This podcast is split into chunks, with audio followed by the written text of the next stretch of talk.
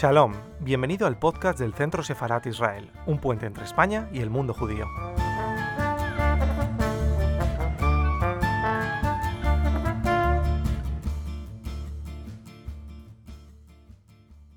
Buenas tardes, de nuevo Centro Sefarad Israel quiere participar en los eventos del Día de la Mujer.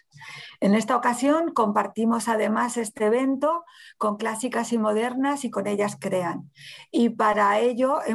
contamos con una, mujer, profesora, activista, muy conocida, que trabaja y, enseña, y tiene talleres acerca de todo lo que tiene que ver con el tema que nos toca hoy, que es el tema del feminismo, el tema de la educación el tema del trabajo y cómo hacer para que nuestra sociedad no sea sexista y sea más responsable tanto en la lengua como en el desarrollo de actividades o, conseguir que tengamos una, sociedad igualitaria. Y para eso hemos querido festejar el centenario de nacimiento de, Betty Friedan, que es una feminista estadounidense, judía, militante, que en 1963 escribe un libro que se llama La mística de la feminidad, que fue desde luego un libro que tocó elementos y fibras que hicieron una transformación mental acerca de toda la idea que tenía que ver con el feminismo y la lucha por los derechos de la mujer. Y como digo, para ello, nadie mejor que Josume Muñoz, que nos va a dar una charla, una conferencia para poder festejar, iniciar este año de festejo del centenario de Betty Friedan y conocer mejor a este personaje. Muchísimas gracias, Josemu. Invito a todos a consultar su página, que veréis que tiene talleres y tiene em, encuentros muy interesantes acerca de estos temas para que quien quiera posteriormente profundizar en ellos. Muchas gracias por estar aquí, Josune, y te dejo ya con Betty. Gracias.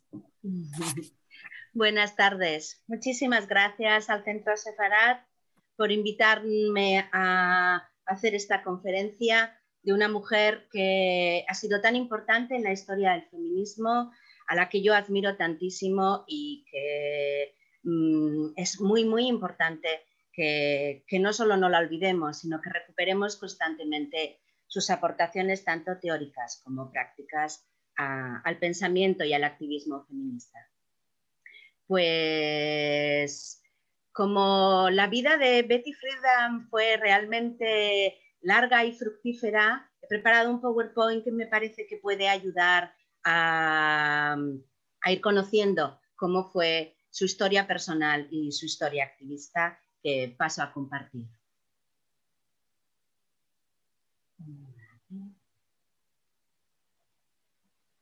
Que no sé si se está viendo. No lo vemos todavía, Josune, si puedes. Vale, espera un momentito. Pues eh, es que no sé qué ha pasado, se ha marchado mi. A ver, ahora. Comparto pantalla.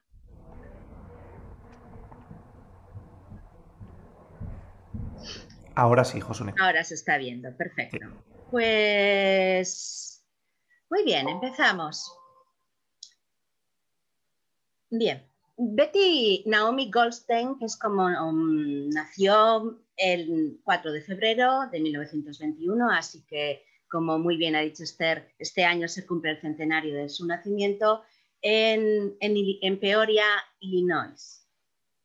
Betty procedía de una familia judía que habían llegado a Estados Unidos eh, huyendo de los programas de la Europa Oriental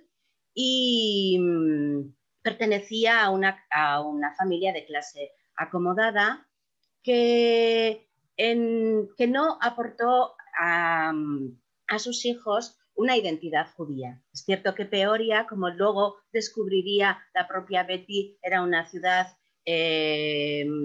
altamente antisemita y la madre, mm, que pertenecía precisamente al grupo de mujeres afectadas por esa mística de la feminidad que más tarde Betty sería capaz de denunciar y describir, era una madre mm, eh, que vivía en una casa unilateral, o sea, unifamiliar, eh,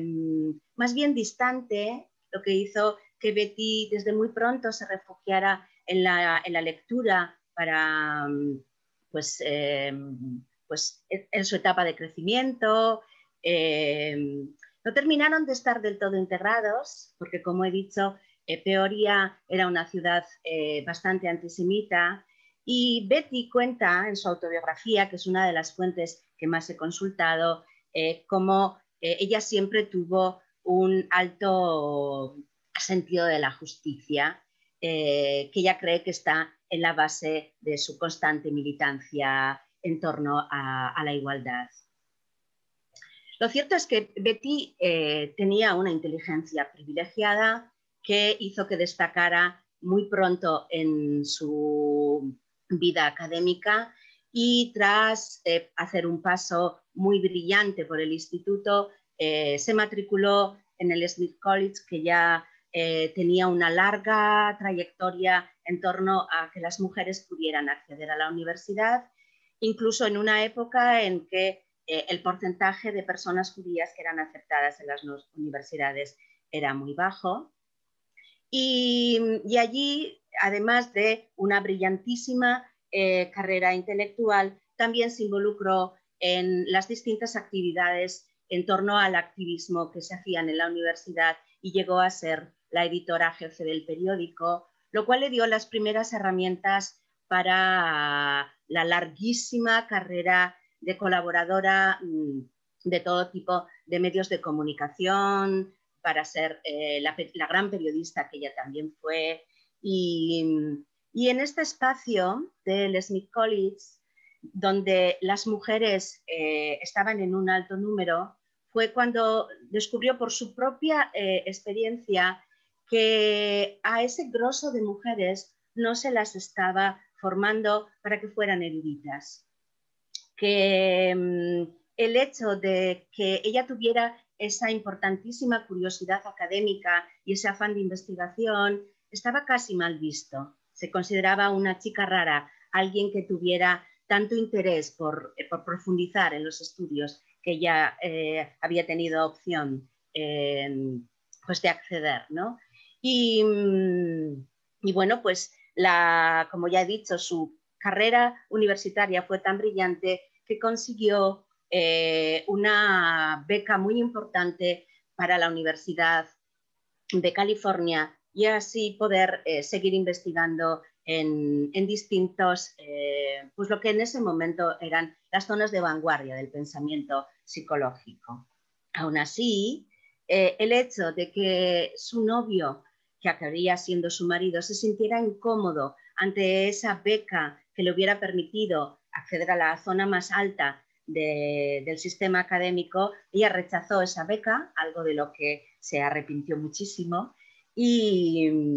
finalmente abandonó eh, estos eh, estudios ya de alto nivel para eh, marchar como reportera a Nueva York. Tampoco es que el trabajo de reportera de Betty durante estos años también era un trabajo comprometido, es decir, trabajaba en, publicaciones, pero que eran publicaciones de marcado contenido político, entre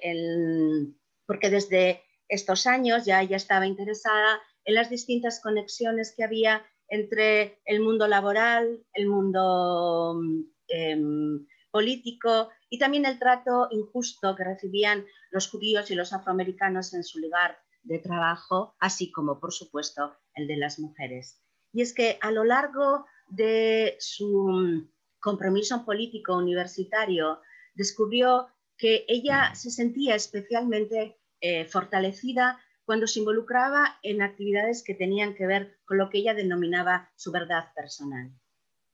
Y también descubrió que no podía seguir siendo eh,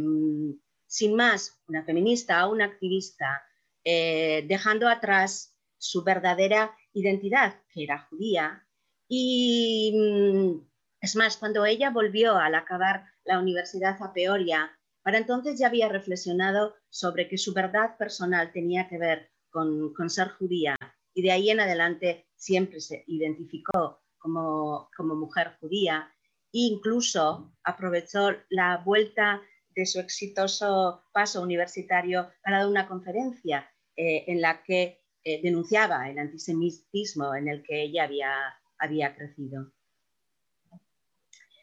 Eh, en el año 1947 se casa con Karl Friedan, del que cogería el apellido y ya usaría el resto de su vida, y fue madre de tres hijos. Pero era muy difícil salir adelante eh, porque aunque el modelo familiar en el que Betty, eh, al que Betty se unió era el mismo que habían tenido sus padres, que además era el mismo que luego denunciaría la mística de la feminidad, su marido tampoco podía aportar el dinero suficiente. Así que con toda la experiencia que ya he comentado de reportera, eh, empezó como reportera freelance a trabajar en lo que se consideraban las revistas de las mujeres. Y precisamente el hecho de que la, la echaran con el segundo embarazo, esa, haber vivido en, su propia experiencia todo lo que luego denunciará eh, y mostrará tan claro en la mística de la feminidad, eh, le permitió un, pues eso, eh, un tipo de investigación feminista que voy a comentar más adelante. En el año 56 se trasladan a Rock County, que he puesto esta imagen para que podáis ver el tipo de mm, urbanismo eh, que tenía eh, pues, las afueras, eh, los barrios residenciales de la época, porque además Betty a lo largo de sus distintas líneas de investigación eh, la, que tiene que ver con cómo estaban socializadas las mujeres y las familias, en qué tipo de, espacios urbanísticos vivían. Y Betty intenta, como tantas y tantas mujeres norteamericanas y occidentales de la época, eh, intentar cumplir ese papel de, de, ama de casa que tiene que sentirse satisfecha con el cuidado del hogar, el cuidado del marido, el cuidado de la familia, en estas eh, casas con jardín, eh, con una pues, jornada completa de ama de casa que a ella no le satisfacía. Porque esta ama de casa tenía que estar muchas horas realizando todo tipo de trabajos sin ningún espacio para ella, con una identidad que tenía que ver con los demás y no con una identidad propia. Unas listas interminables de, tareas que estas mujeres amas de casa tenían que mantener diariamente para la satisfacción y para la felicidad, eh, tanto conyugal como familiar. Y me acerco ya a la mística de la feminidad. Y a mí siempre me ha resultado fascinante cómo cómo se crea un libro que cambia la historia de las mujeres de Occidente. Y, ella lo cuenta muy bien en su autobiografía. La anécdota con la que se puso en marcha lo que acabó siendo la mística de la feminidad fue un cuestionario que ella había diseñado para pasar a las mujeres que habían estudiado con ella, que tenían formación académica, pero que la habían abandonado para dedicarse a a ese estatus de ama de casa que a ella le resultaba tan insatisfactorio. Quería saber si sus compañeras también habían tenido ese malestar que ella tenía, que, le hacía preguntarse muchos días al acabar la jornada si eso era todo, si eso era toda la vida que le esperaba. Ella llamó a ese malestar el malestar que no tiene nombre, que primero fue publicado como un artículo que tuvo muchísimo impacto, pero que cuando se planteó que había encontrado un espacio que realmente a las mujeres le interesaba y que tenía que ver con, algo que ella sentía que era mucho más profundo, ningún editor quiso editarlo en un formato más largo y profundo y entonces ella decidió que si no iba a tener eh, publicación como artículo, entonces lo publicaría como libro. Tuvo la suerte de que un, editor con una sensibilidad en torno a, lo infelices que eran las mujeres de su familia por ese malestar que ella ya había dicho que no tenía nombre, estuvo dispuesto a darle un adelanto para que ella tuviera un año para poder dedicarse a, profundizar en el material. La mística de la feminidad, que salió con una magnífica portada roja, que además fue eh, muy, muy mítica, que ayudó a que se pudiera identificar fácilmente el libro, que resultaba especialmente atractivo e impactante. Eh, fue, tardó varios años, al final aquel primer año se convirtió en cuatro, era madre, recordad, tenía ya a tres criaturas, tenía que compaginar el trabajo de reportera con el de madre, investigadora, pero consiguió un libro que tenéis traducido al castellano. Se tradujo muy pronto, en concreto eh, es un libro del año 1963. Para el año 1965 ya estaba traducido al castellano y con una introducción de Lili Álvarez que aparecerá brevemente un poquito más adelante. Pero bueno, yo no sé si eh, espero que mm, esta presentación y todo lo que hoy os cuento a lo largo de esta conferencia os atraiga a poder mm, mm, leer en primera persona eh, la mística de la feminidad. Yo quiero recomendaros esta edición moderna que tenéis a la derecha, porque tiene una introducción de Amelia Valcárcel y porque además estas últimas ediciones modernas incluyen distintas reflexiones en torno al impacto que ha tenido el libro, hechos por la, propia Betty Friedan. Creo que mm, hay, una, hay un añadido del año 73 en el que valora los cambios de la primera década tras la mística de la feminidad y luego incluso tenéis otro artículo extenso sobre eh, cómo está la mística de la feminidad en los años 90. Así que, bueno, entrar a analizar la mística de la feminidad es un reto para cualquier eh, investigadora, feminista, teórica, pero mm, desde el trabajo que nosotras hacemos en Escolástica, eh, hemos intentado siempre eh, ver qué tenía la mística de la feminidad que le hizo tan atractivo, que lo convirtió automáticamente en un bestseller y que ha seguido siendo un libro de cabecera para todas las feministas eh, cuando hemos querido formarnos en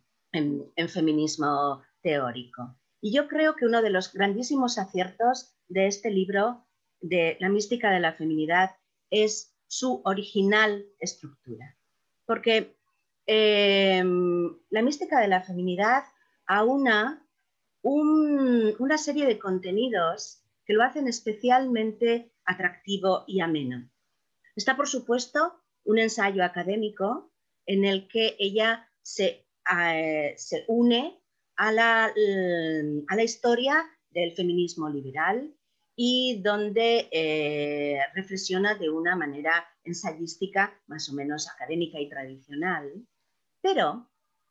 es un ensayo feminista en cuanto que une todas estas eh, análisis académicos con los materiales autobiográficos que ella podía avalar desde su propia experiencia. Ella, como ya he dicho antes, mantenía una máxima que la mantuvo toda su vida que era estar siempre hablando desde la verdad personal, porque eso te implica de una manera, y además creo que en el caso de Betty aportaba un altísimo, eh, una altísima pasión que, y también que mm, verificaba todo lo que estaba diciendo. Ella aúna la parte del ensayo feminista que tiene que ver con la tercera persona y con esa reflexión eh, más objetiva con toda la autobiografía, toda la parte que tenía que ver con cómo había sido vivir en su propia piel la mística, eh, la mística de la feminidad. Esas mujeres que estaban abocadas a abandonar cualquier proyecto personal por un proyecto sentimental que, que era fundamentalmente familiar, y que las privaba de identidad propia. A esto hay que unir un inmenso trabajo de campo con entrevistas que al principio, como he dicho, eran unas cuantas decenas de mujeres, pero que acabaron siendo eh, a, otros psicólogos, a sociólogos, a personas especializadas en las ciencias sociales, lo cual permite también, al haber tanta voz de mujer dentro del ensayo, que el libro acabe hablándote de manera personal, porque son muchas voces de mujeres de distintas edades y de distintas clases sociales las que cuentan cómo es ese, ese malestar. Igualmente, analiza revistas que ella conocía perfectamente para ver cómo es eh,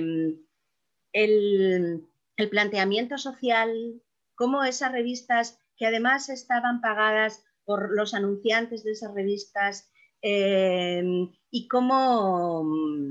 cómo, presentaban e idealizaban eh, el mundo de la mística de la feminidad.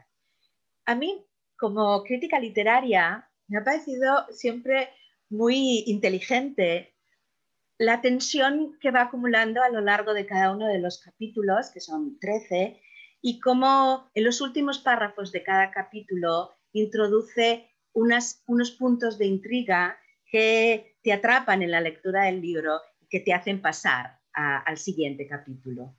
Incluso algunos eh, personajes ficticios que ella crea para especular sobre otras posibilidades de ser mujer, otras posibilidades vitales y un futuro distinto, por supuesto mucho más eh, feliz para las mujeres y mucho más armónico a nivel social, porque incluye otro tipo de igualdad.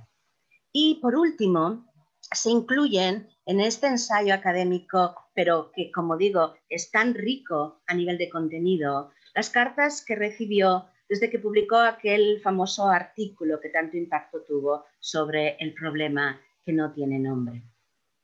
Así que creo que mm, esto que fue muy novedoso también eh, marcó eh, una manera de hacer ensayo feminista. Eh, todavía estamos hablando de un momento en el que no estaba tan, tan asumido a nivel ni social ni de teoría que lo personal es político. Y creo que fue muy pionera, muy inteligente y muy creativa a la hora de, configurar la mística de la feminidad. Como he dicho, ella cita otras feministas que ha habido anteriormente y también reflexiona sobre por qué separó su trabajo feminista, qué mecanismos sociales hacen que el feminismo haya sido una historia que se ha ido interrumpiendo constantemente y, mm, quizás con la que más, más cercana se tiene por el, en cercanía en el tiempo es otro libro que a ella le marcó, que fue El segundo sexo de Simone de Beauvoir. Eh, ella ha dicho que analiza las, revistas, aquellas revistas que ella también conocía porque había trabajado dentro de ellas y que tanto tenían en la transmisión, que tanta importancia tenían en la transmisión de ese modelo de mujer que tenía claramente marcadas cuáles tenían que ser sus intereses en torno a la belleza, a la juventud, a las dietas, una feminidad eh, única y muy marcada eh, que, no, que, aglutinaba a las mujeres en un único, en un único modelo y,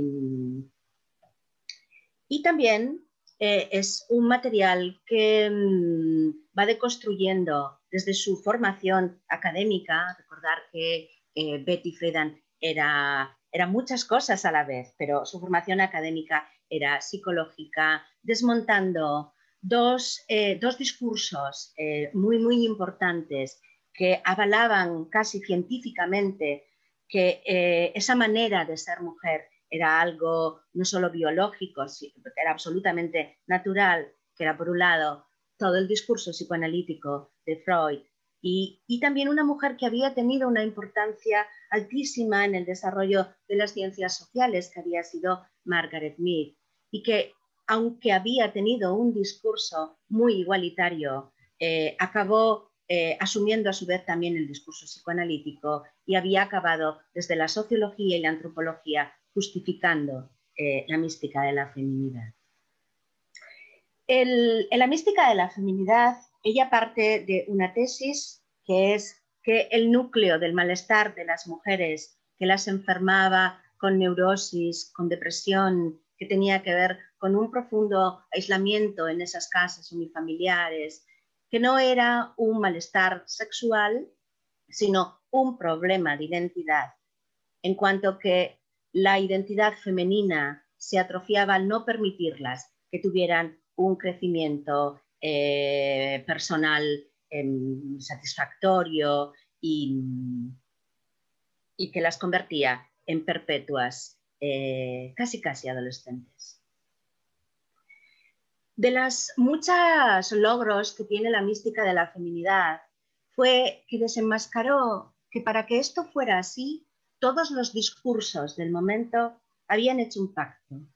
Y entonces, a lo largo del extenso ensayo, que es la mística de la feminidad, que ya he comentado que tiene 13 capítulos, ella fue demostrando cómo había habido un pacto de discursos sociales que todos pactaban lo mismo,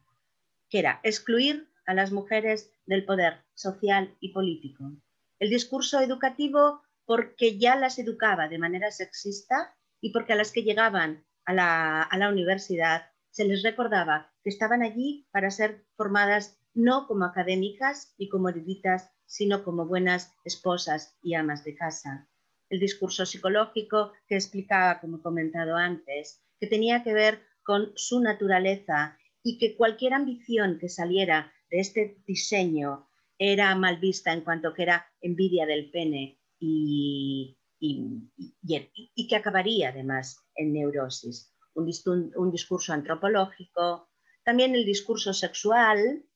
que como he comentado, em, en aquel momento les daba mucha guerra a las mujeres porque las, las sexualizaba de una manera que a veces hacía que ellas intentaran a través del sexo eh, llenar ese malestar y que creaba disfunciones muy importantes también en la pareja. Pero quizás el discurso económico es el que tuvo más impacto en cuanto que no solo mostró que tenía que ver con la economía de los Estados Unidos,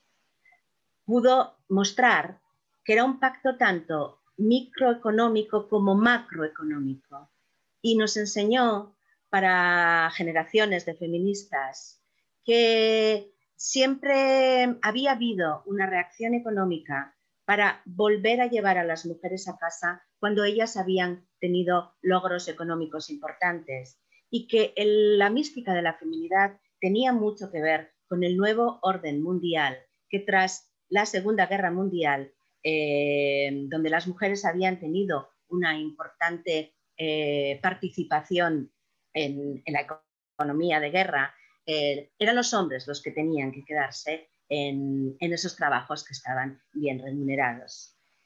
El discurso legal, que como veis será luego quizás una de las líneas de trabajo activista más largo, más extenso, eh, hablaba de que había que conseguir que cambiaran las leyes, porque en último término las leyes también eran unas herramientas muy paralizantes para la búsqueda de identidad, pero sobre todo de libertad y de igualdad de las mujeres. Y por último, el discurso religioso, eh, que mm, analiza más o menos eh, la corriente de opinión religiosa general, pero también subraya que las, eh, religiones del libro, la judía entre ellas, mantienen dentro de, de sus líneas de lo que es ser una persona eh, de cualquiera de esas religiones, perpetuando eh, el modelo sexista y desigual.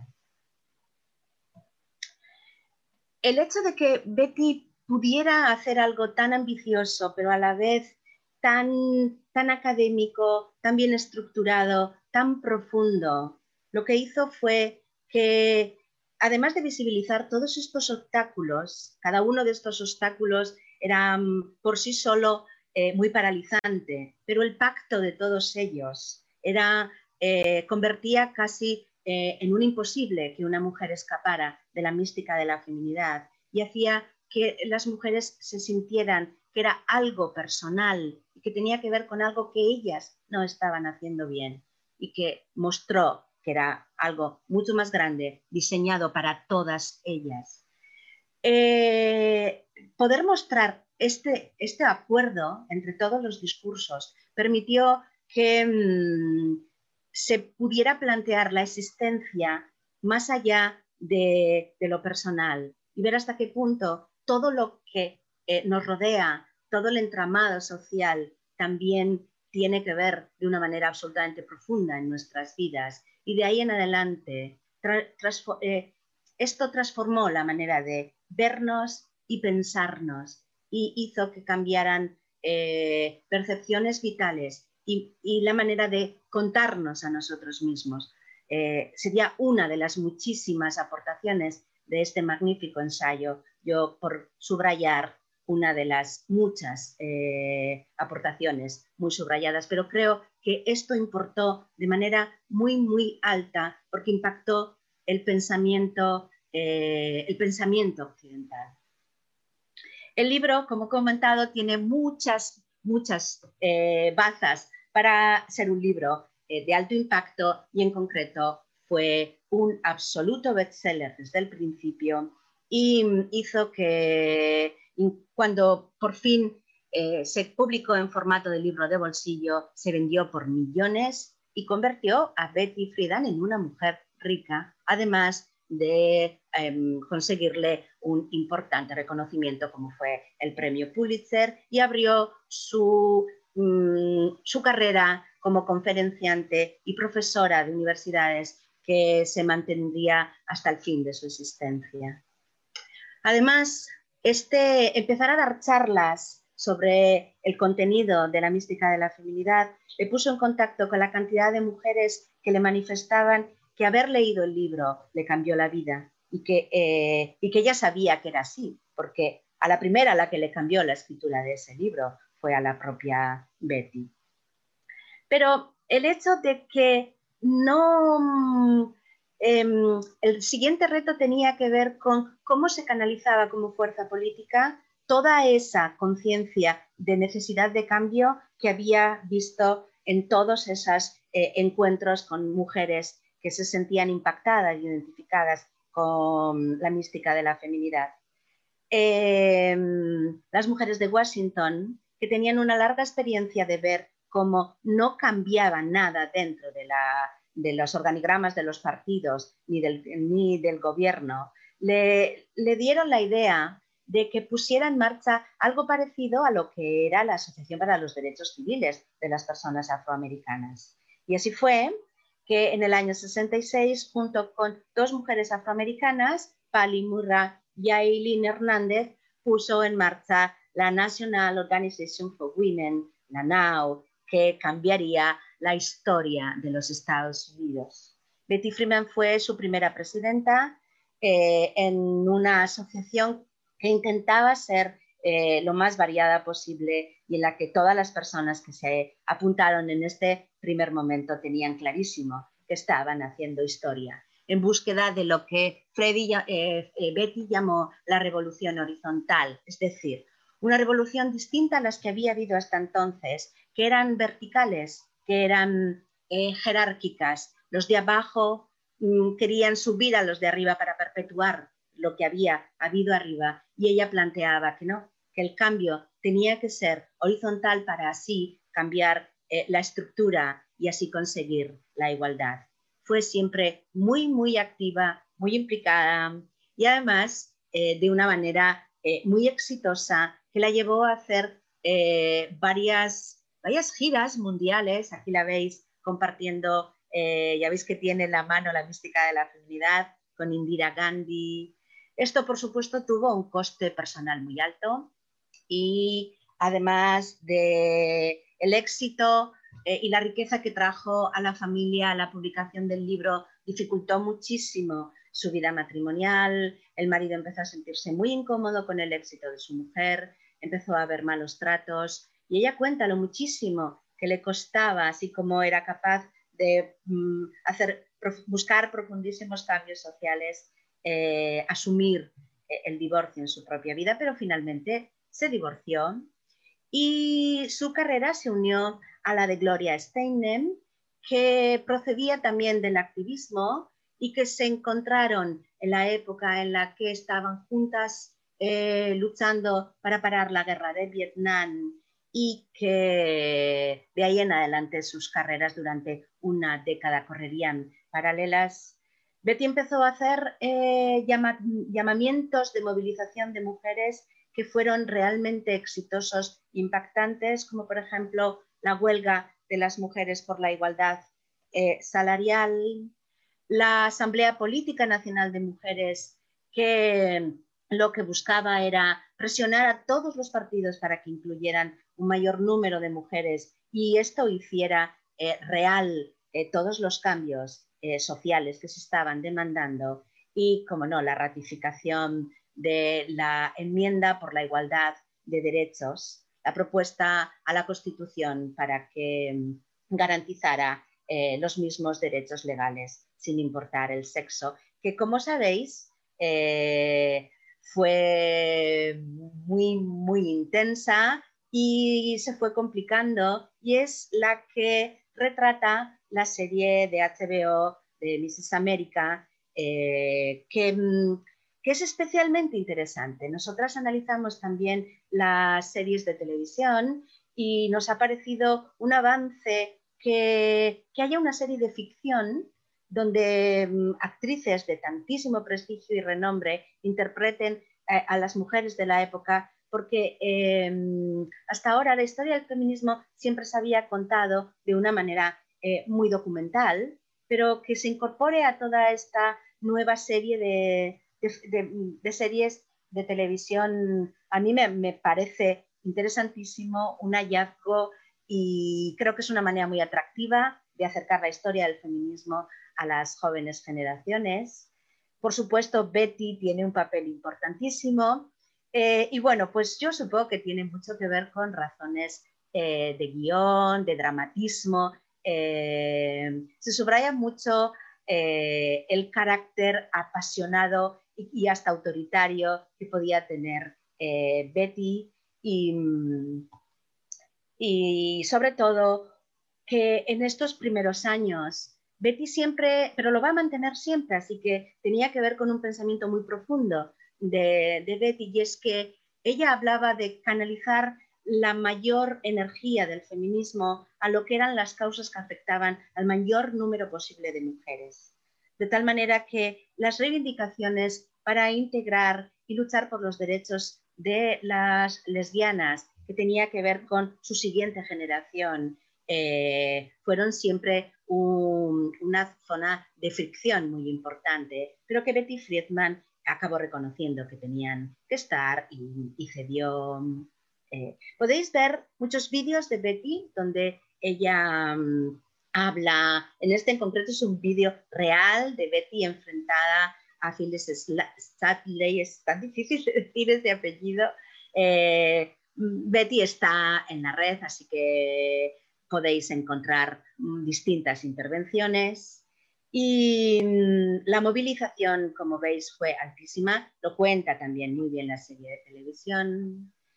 Y por fin en el año 1975 se declara el Año Internacional de las Mujeres en México, pero ese año Betty no solo estuvo en México, estuvo también en España. En abril de 1975, invitada por la Fundación Juan March y la Asociación para la Promoción y Evolución Cultural, la invitó a dar una conferencia que se titula La mujer en la sociedad del futuro y que además, por suerte, podéis ver, porque está grabada en la página eh, de la Fundación Mars. Fue un día histórico también para el feminismo español. Había 700 mujeres escuchando a Betty Friedan, que traía esta mirada de modernidad en torno a superar la condición de esposa y madre para que aflore la personalidad y la mujer pueda desarrollarse en todos los ámbitos de la sociedad. Imaginaos el impacto que pudo suponer escucharla en directo en el año 1975. En el 76 publicó un libro que no está traducido sobre cómo había impactado el libro y mm, son los años 70, las mujeres salieron a la calle para celebrar los 50 años del derecho al voto, aquí la veis, y la marcha hacia la Conferencia Nacional de Mujeres. El movimiento feminista había puesto en marcha una segunda ola que estaba implicando a miles de mujeres, a cientos de miles de mujeres en todo Estados Unidos, de toda condición, eh, con un movimiento imparable. Mientras tanto, su carrera intelectual había seguido y su prestigio académico subió, siguió mm, también eh, avanzando. Fue profesora en universidades muy prestigiosas y de estas clases que dio en las distintas eh, universidades a las que fue invitada, eh, acabaría saliendo su mm, segundo gran libro de teoría feminista, que fue La segunda fase, centrado en las nuevas dificultades que iban a encontrar las mujeres eh, ahora que se habían incorporado Mm, de una nueva manera al mercado laboral. Para la preocupación sobre cómo tenía que cambiar la sociedad para que no retrocedieran a la mística de feminidad y sobre todo para que no se vieran atrapadas en el, en el nuevo estereotipo o en la nueva mística que ahora iba a ser la de la superwoman, eh, con lo interesante de siempre de todos los trabajos teóricos de Betty es que siempre tiene propuestas, propuestas de cambio, que además son muy concretas. Cómo hacerlo a nivel laboral, cómo hacerlo a nivel eh, económico, cómo hacerlo a nivel también privado, de pacto entre las parejas y las familias. Eh, y como pensadora incansable, Betty, claro, descubrió que muchas de las, de las eh, feministas del siglo XIX que ya conocía mm, habían muerto jóvenes y que había una etapa de la vida de las mujeres que había tenido muy poca reflexión por parte de las propias mujeres y del movimiento feminista, que era la vejez, y que había otra mística que estaba esperando para volver a invisibilizar e incluso paralizar a las mujeres, que era la vejez. Ella que tuvo una vida tan plena cuando llegó a la madurez y a la vejez, descubrió que había una nueva faceta que abordar, que tenía que ver con cómo vivir la vejez como una etapa de plenitud, sobre todo las mujeres, que estaba demostrado que vivían muchos más años que los hombres. Y es un libro absolutamente pionero, que, em, bueno, ahora es un poco difícil de encontrar si no es de segunda mano, pero que espero que se reedite en este centenario de su nacimiento, eh, mm, hablar de una manera tan, tan profunda sobre temas que estaban tan visibilizados como la menopausia, eh, todos los cambios físicos, em, las nuevas maneras para el cuidado, los nuevos modelos sociales para las mujeres de mayor edad, la soledad que podía esperar a estas mujeres, la falta de atención de todo el sistema. Eh, creo que es un libro imprescindible que, claro, está un poquito invisibilizado a la sombra de la mística de la feminidad, pero que yo recomiendo eh, muy, muy, muy alto. Y estoy acabando. Eh, Betty Friedan sufrió dos operaciones a corazón abierta en los años 90. Eh, se estableció en Washington y empezó a trabajar en el Centro Internacional para Académicos eh, y, de ahí saldría quizás el que es el libro más, quizás de mayor, más difícil lectura porque es el más mm, estrictamente académico de todos, que como veis está centrado en sus grandes temáticas, que son el trabajo y la familia. Continuó dando clases hasta los 75 años y recibió un espaldarazo y un reconocimiento a toda su carrera vital y académica. Con 78 años se le concedió una beca ni más ni menos que de un millón de dólares para apoyar una investigación que ella estaba haciendo, de la que saldría una propuesta sobre un nuevo paradigma laboral y económico y elaborar un plan nacional para proporcionar servicios y atención a la infancia. Betty eh, siguió con su activismo. Ella decía que además eh, los últimos años, em, exceptuando los incidentes de salud, se había sentido especialmente em, libre y, fortalecida.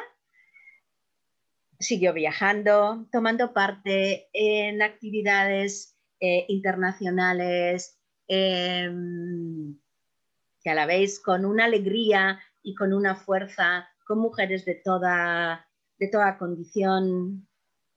Y en el año 2000 publicó su autobiografía, que no puedo dejar de recomendaros, de la que he tomado muchos de los datos que he ido desgranando a lo largo de esta conferencia, eh, en el que mira para atrás y ella misma se asombra de todo lo que ha llegado a conseguir, de mm, lo mucho que se ha conseguido, por supuesto, de lo muchísimo que queda por conseguir. Pero mm, en el año 2000, cuando Betty tiene pues 80,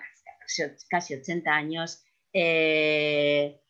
considera que ha tenido una vida plena, que tiene una familia fantástica, que mm, su trabajo intelectual ha tenido un eco que ella nunca pensó que tendría, la energía suficiente para poner en marcha toda una ola de feminismo que cambió la historia de Occidente y que además había podido crear una familia eh, de la que se sentía completamente orgullosa. Betty falleció el día de su 85 cumpleaños en Washington, D.C., a donde se había trasladado unos, unos años antes, como ya he comentado. Eh, esta es la última foto que se conserva de ella, poco antes de morir. Ella decía que además estaba especialmente guapa, que la vejez le había embellecido y mm, su memoria está muy viva, no solo... Eh, y además Betty forma parte de estas mujeres que las nuevas generaciones están pudiendo conocer gracias a nuevos formatos, porque más allá de los formatos académicos, de los libros tradicionales, a mí me parece destacar que sus aportaciones están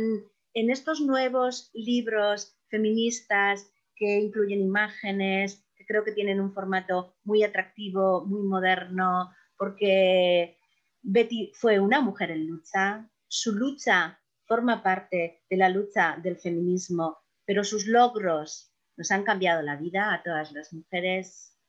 Eh, tenemos muchísimo que agradecer a ese sentido de justicia, esa necesidad de hablar desde la verdad personal, esa mm, poder em, hacer un buen uso de toda la formación académica a la, que a la que accedemos y mejorar la vida de las mujeres en particular, pero con estos movimientos igualitarios que buscan sociedades mejores, más plenas, más armónicas y más felices, eh, pues parte del occidente en el que vivimos en la actualidad. Y espero que os haya gustado hasta aquí mi, mi intervención. Eh, podríamos hablar horas y horas del trabajo de Betty. Eh, espero haberla presentado de una manera lo suficientemente atractiva y que mm, recordemos siempre lo muchísimo que la debemos.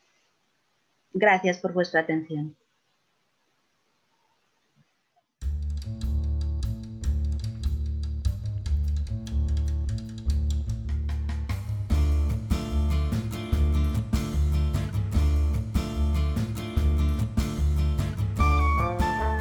Gracias por escucharnos. Recuerda que también nos puedes seguir a través de Instagram, Facebook y Twitter con el usuario arroba Centro Israel o si lo prefieres en nuestra página web www.sefarat-israel.es.